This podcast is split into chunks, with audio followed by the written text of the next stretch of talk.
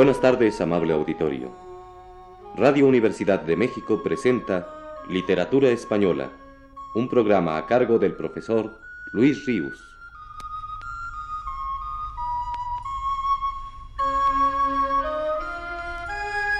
El profesor Ríos nos dice en su texto más reciente. Después de haber dedicado varios programas a revisar algunos aspectos de la obra de Azorín, empezaré hoy a hacerlo con la obra en prosa de don Ramón del Valle Inclán, el gran autor gallego, de quien este año se conmemora el primer aniversario de su nacimiento.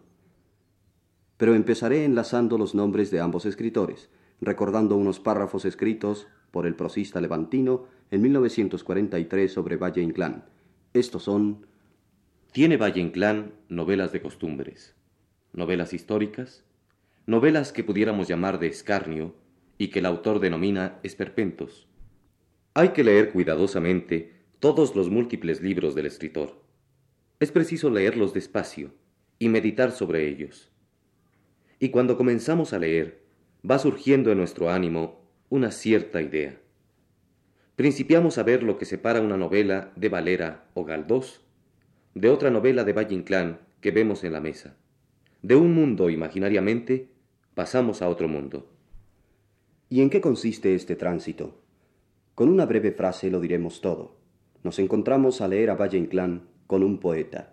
Ramón del Valle Inclán es poeta, esencialmente poeta, poeta de un modo absoluto. Y de esa su condición dimanan sus divergencias con los coetáneos. Si aceptamos esta apreciación nuestra, al menos como hipótesis, todo se explicará en la obra de Valle Inclán. El poeta, el verdadero poeta, ha de construirse un mundo especial para él, la realidad que él viva no será la realidad que vivan los demás escritores. Las consecuencias de tal creación son obvias. La realidad poética tiene su lógica propia y su coherencia, que no es la ajena coherencia.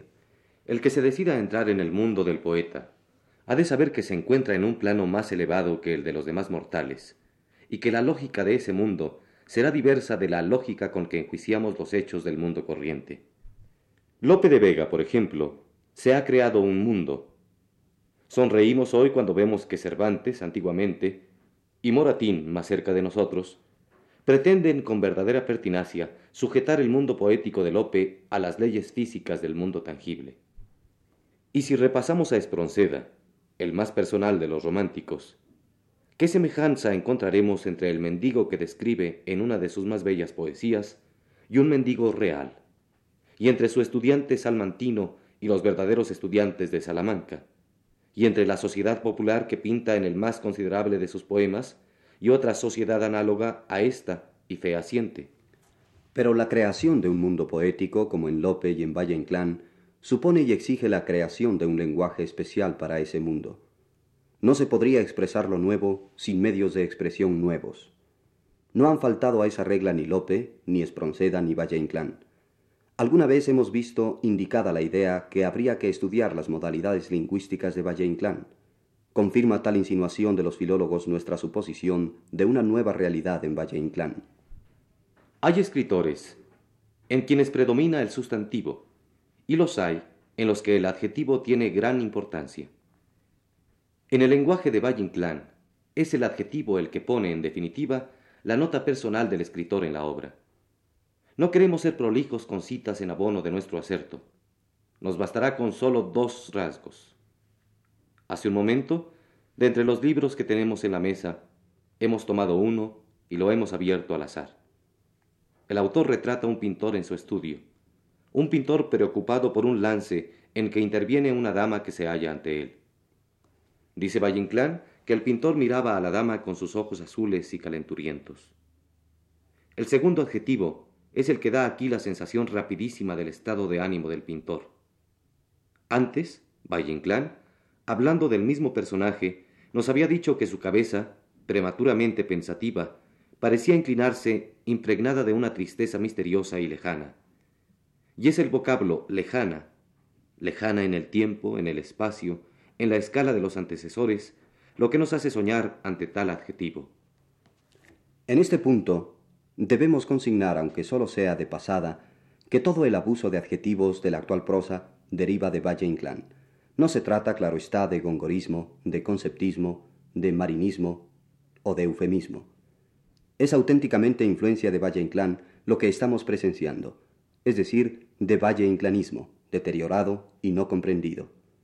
Tiene un poder mágico el adjetivo de Valle Inclán, pero la totalidad del lenguaje en el escritor habría que definirla. Tal vez llegaríamos a la conclusión de que Valle Inclán se ha formado un lenguaje que, siendo moderno, sin arcaísmo enfadoso, es a la vez primitivo. Pero también ese primitivismo de Valle Inclán no está buscado en los libros, sino recogido del pueblo, y no en lo que tiene de actual la parla baja, sino establecida ya por el pasado, un pasado que pone en las palabras y en los giros una noble pátina. Y esta es la razón de que cuando hablan en las novelas de Valle Inclán los labriegos y servidores humildes, apegados a formas antiguas, en ciudades vetustas o campos apartados, es cuando el sortilegio de las palabras en Valle Inclán llega a ser subyugante. Sobre esta peculiaridad del lenguaje que Valle Inclán pone en boca de ciertos personajes rústicos, y de la que habla Azorín, conviene tal vez insistir, notando hasta qué punto ese lenguaje evocador y sabio cobra en manos de Valle Inclán la fuerza expresiva de un pincel formidable, del cual casi solamente se vale el escritor para trazar los rasgos definitivos de sus criaturas poéticas. Veamos un ejemplo de ello. En un par de páginas de la sonata de otoño, y merced a un diálogo apenas interrumpido por apoyos descriptivos, Valle Inclán logra crear la figura del paje Floricel, llena de realidad poética, definitiva y encantadora. Es el episodio que el marqués de Bradomín recuerda así.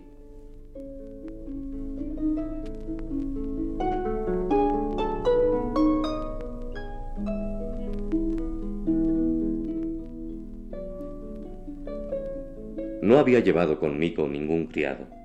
Y Concha, que tenía esas burlas de las princesas en las historias picarescas, puso un paje a mi servicio para honrarme mejor, como decía riéndose. Era un niño recogido en el palacio. Aún le veo asomar en la puerta y quitarse la montera, preguntando respetuoso y humilde. ¿Da su licencia? Adelante. Entró con la frente baja y la monterilla de paño blanco colgada de las dos manos. Dice la señorita mi ama que me mande en cuanto se le ofrezca. ¿En dónde queda? En el jardín. Y permaneció en medio de la cámara, sin atreverse a dar un paso.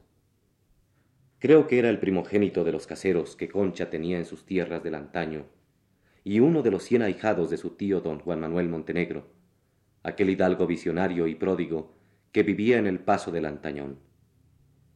Es un recuerdo que todavía me hace sonreír. El favorito de Concha no era rubio ni melancólico, como los pajes de las baladas, pero con los ojos negros y con los carrillos picarescos melados por el sol, también podía enamorar princesas. Le mandé que abriese los balcones y obedeció corriendo. El aura perfumada y fresca del jardín penetró en la cámara, y las cortinas flamearon alegremente. El paje había dejado la montera sobre una silla y volvió a recogerla. Yo le interrogué. ¿Tú sirves en el palacio? Sí, señor. ¿Hace mucho? Va para dos años. ¿Y qué haces? Pues hago lo que me mandan. ¿No tienes padres? Eh, tengo, sí, señor. ¿Qué hacen tus padres? Pues eh, no hacen nada. Cavan la tierra. Tenía las respuestas estoicas de un paria. Con su vestido de estameña, sus ojos tímidos, su fabla visigótica y sus guedejas trasquiladas sobre la frente, con tonsura casi monacal, parecía el hijo de un antiguo siervo de la gleba. ¿Y fue la señorita quien te ha mandado venir? Sí, señor.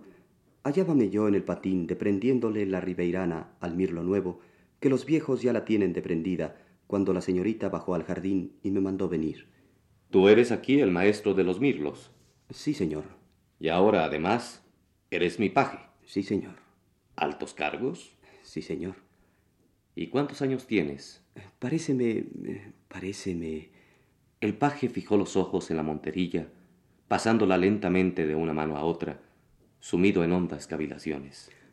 Paréceme que han de ser doce, pero no estoy cierto. Antes de venir al palacio, ¿dónde estabas? Serví en la casa de don Juan Manuel. ¿Y qué hacías allí? Allí enseñaba al hurón. Otro cargo de palatino. Sí, señor.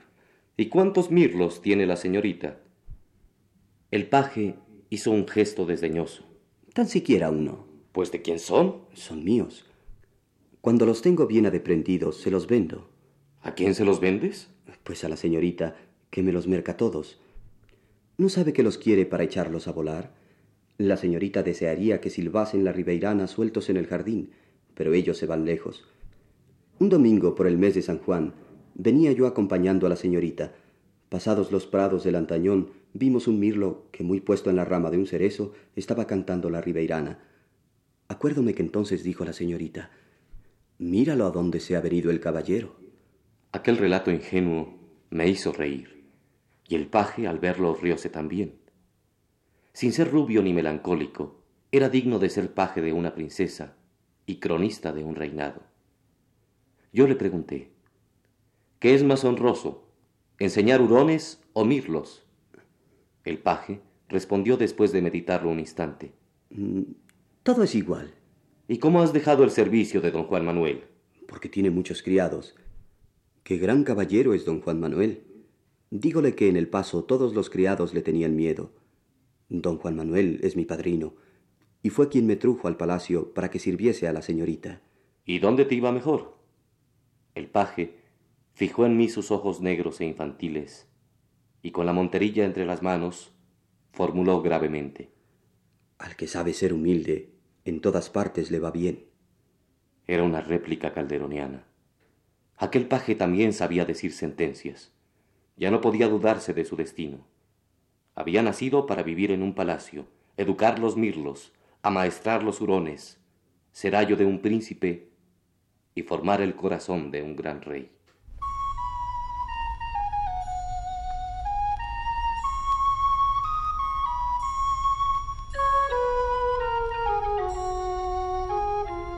Radio Universidad de México presentó Literatura Española, un programa a cargo del profesor Luis Ríos.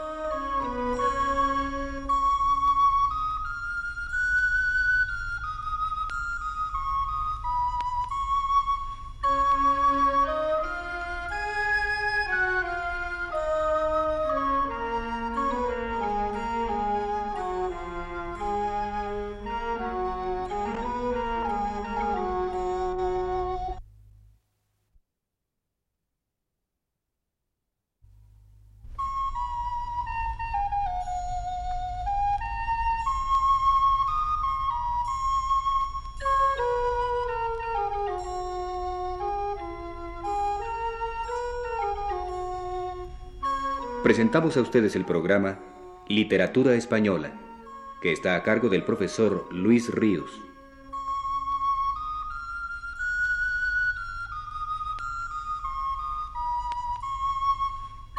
El profesor Ríos nos dice que de la primera etapa de la producción valle inclanesca, lo más importante son las cuatro sonatas, compuestas de modo autobiográfico por su protagonista, el marqués de Bradomín, un don Juan admirable, al decir del propio novelista. Lo primero, pues, que convendría tratar, a manera de introducción a los comentarios sobre las sonatas que en programas sucesivos haré, es la recreación en el siglo XX por un autor español de un personaje que, nacido en el siglo XVII, no ha dejado de ser reelaborado en ningún período importante de nuestra literatura, culminando su difusión literaria en el mundo de habla española con el drama que en el siglo XIX compuso don José Zorrilla. Personaje el de don Juan de una excepcional vitalidad literaria, como vemos. Ya de suyo este personaje simboliza una extraordinaria vitalidad humana, enderezada a la pasión de amor o del goce de amor, como se prefiera. Y a tal vitalidad de su propia naturaleza ha correspondido su excepcional supervivencia y sucesivas reencarnaciones en el mundo de la poesía, del teatro, de la novela y del ensayo. Y todo esto con una peculiaridad que lo distingue de otras grandes criaturas literarias retomadas de una primera versión por autores de épocas posteriores a la de sus creadores originales.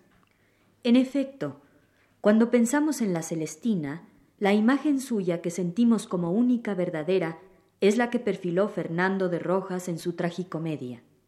Las otras alcahuetas, no ya las burdas imitaciones de la mediadora entre Calixto y Melibea, sino las bien creadas sucesoras suyas, como por ejemplo la Gerarda de Lope de Vega, son si acaso personajes afines al de Fernando de Rojas, pero no reconocemos, individualizándola perfectamente, más Celestina que la que nació al finalizar el siglo XV. Otro ejemplo. Don Quijote de la Mancha es el caballero salido de la pluma de Cervantes. Cualquier otro, el de Avellaneda, el más famoso, lo juzgamos definitivamente apócrifo. Y en cambio, ¿quién es el verdadero Don Juan? ¿El de Tirso? ¿El de Zorrilla? ¿No lo será acaso el marqués de Bradomín?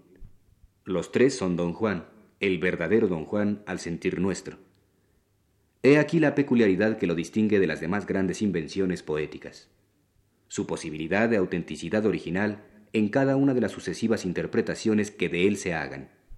Lo de menos en él son los rasgos, ya sean físicos o espirituales, que le impriman los dramaturgos o novelistas.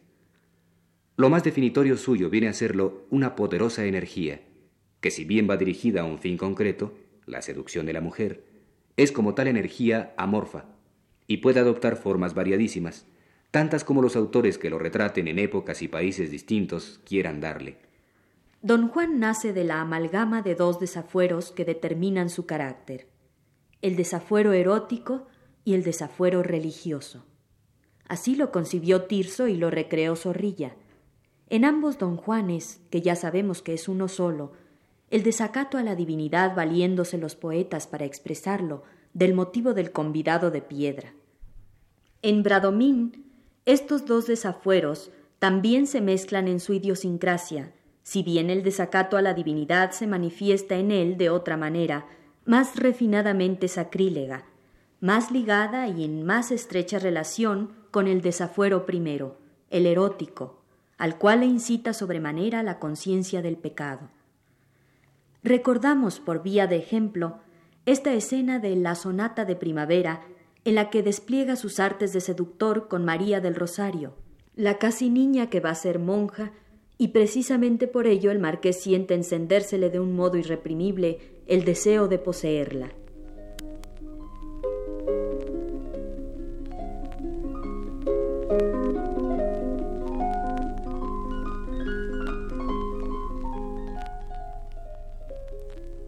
Al verla sentada al pie de la fuente, sobre aquel fondo de bojes antiguos, leyendo el libro abierto en sus rodillas, adiviné que María Rosario tenía por engaño del sueño mi aparición en su alcoba.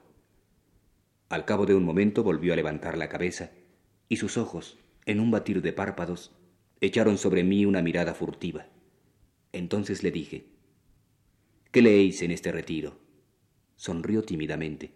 La vida de la Virgen María. Tomé el libro de sus manos y al cedérmelo, mientras una tenue llamarada encendía de nuevo sus mejillas, me advirtió. Tened cuidado, que no caigan las flores disecadas que hay entre las páginas. No temáis. Abrí el libro con religioso cuidado, aspirando la fragancia delicada y marchita que exhalaba como un aroma de santidad. En voz baja leí. La ciudad mística de Sor María de Jesús, llamada de Agreda volví a entregárselo. Y ella, al recibirlo, interrogó sin osar mirarme. ¿Acaso conocéis este libro? Lo conozco, porque mi padre espiritual lo leía cuando estuvo prisionero en los plomos de Venecia. María Rosario, un poco confusa, murmuró. ¿Vuestro padre espiritual? ¿Quién es vuestro padre espiritual? El caballero Casanova. ¿Un noble español? No, un aventurero veneciano. ¿Y un aventurero? Yo la interrumpí. Se arrepintió al final de su vida. ¿Se hizo fraile? No tuvo tiempo, aun cuando dejó escritas sus confesiones. Como San Agustín. Lo mismo. Pero humilde y cristiano, no quiso igualarse con aquel doctor de la iglesia y las llamó memorias. ¿Vos las habéis leído? Es mi lectura favorita. Serán muy edificantes. Oh, cuánto aprenderíais de ellas. Jacobo de Casanova fue un gran amigo de una monja de Venecia ¿Como San Francisco fue amigo de Santa Clara? Con una amistad todavía más íntima. ¿Y cuál era la regla de la monja? Carmelita. Yo también seré carmelita. María Rosario cayó ruborizándose y quedó con los ojos fijos en el cristal de la fuente que la reflejaba toda entera. Era una fuente rústica cubierta de musgo. Tenía un murmullo tímido como de plegaria y estaba sepultada en el fondo de un claustro circular formado por arcos de antiquísimos bojes. Yo me incliné sobre la fuente y como si hablase con la imagen que temblaba en el cristal del agua, murmuré, Vos, cuando estéis en el convento, no seréis mi amiga. María Rosario se apartó vivamente. Callad, callad, os lo suplico.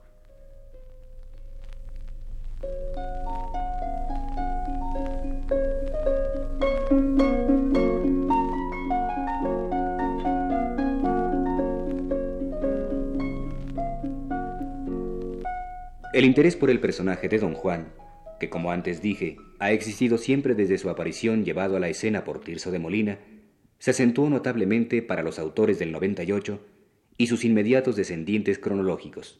Continúa el maestro Luis Ríos. Y este interés se manifestó lo mismo en la novela, como en el caso de Valle Inclán, y en el de Azorín, autor de una novela casi intitulada Don Juan, como en el teatro al cual volvieron a llevarlo los hermanos Manuel y Antonio Machado, al escenificar la vida de quien algunos tienen por el caballero, que fue el modelo vivo del don Juan para Tirso, don Juan de Mañara. Y dicho interés, más que en ningún otro género, se manifestó en este periodo de nuestras letras en el ensayo, de los cuales el que mayor fortuna corrió y sigue corriendo es el de Gregorio Marañón, al hacer del personaje seductor una interpretación paradójica y audaz a la cual se oponía la de Ortega y Gasset, pero que no obstante el prestigio de éste, no ha prevalecido sobre la del ilustre médico. De una y de otra me ocuparé con cierto detenimiento la próxima semana. Esta inquietud que la personalidad de don Juan provocó a los escritores del 98 y sus epígonos a cada paso se advierte en la obra de aquellos. Aún incidentalmente la aluden y por regla general con acento de reprobación, como por ejemplo se trasluce en uno de los cuartetos del autorretrato de Antonio Machado, el que dice Ni un seductor mañara, ni un bradomín he sido. Ya conocéis mi pobre aliño indumentario, mas recibí la flecha que asignó Cupido, y amé cuanto ellas pueden tener de hospitalario.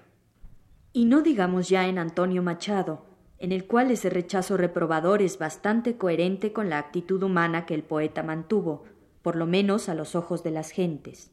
Lo verdaderamente curioso es que de otros versos autobiográficos de su hermano Manuel se saca la misma y aún más marcada sensación sensoria para el burlador, no obstante haber sido este poeta imitador suyo a lo vivo y cínico a más no poder, para su tiempo, claro, en la ostentación de sus amoríos. A estos versos de Manuel Machado me refiero. Vicios, todos, Ninguno. Jugador no lo he sido. No gozo lo ganado ni siento lo perdido. Bebo, por no negar mi tierra de Sevilla, media docena de cañas de manzanilla. Las mujeres, sin ser un tenorio, eso no, tengo una que me quiere y otra a quien quiero yo. Es pues toda una inquietud generacional, además del personal interés de Valle Inclán por el personaje, la que explica la recreación que el novelista gallego hizo del Don Juan en sus cuatro sonatas, tema que seguiré tratando el próximo sábado.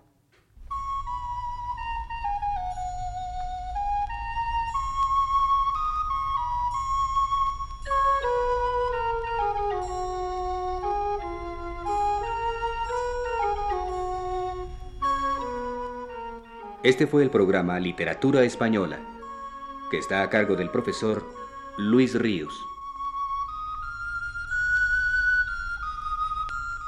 Tomamos parte en el programa Ana Ofelia Murguía y Sergio de Alba.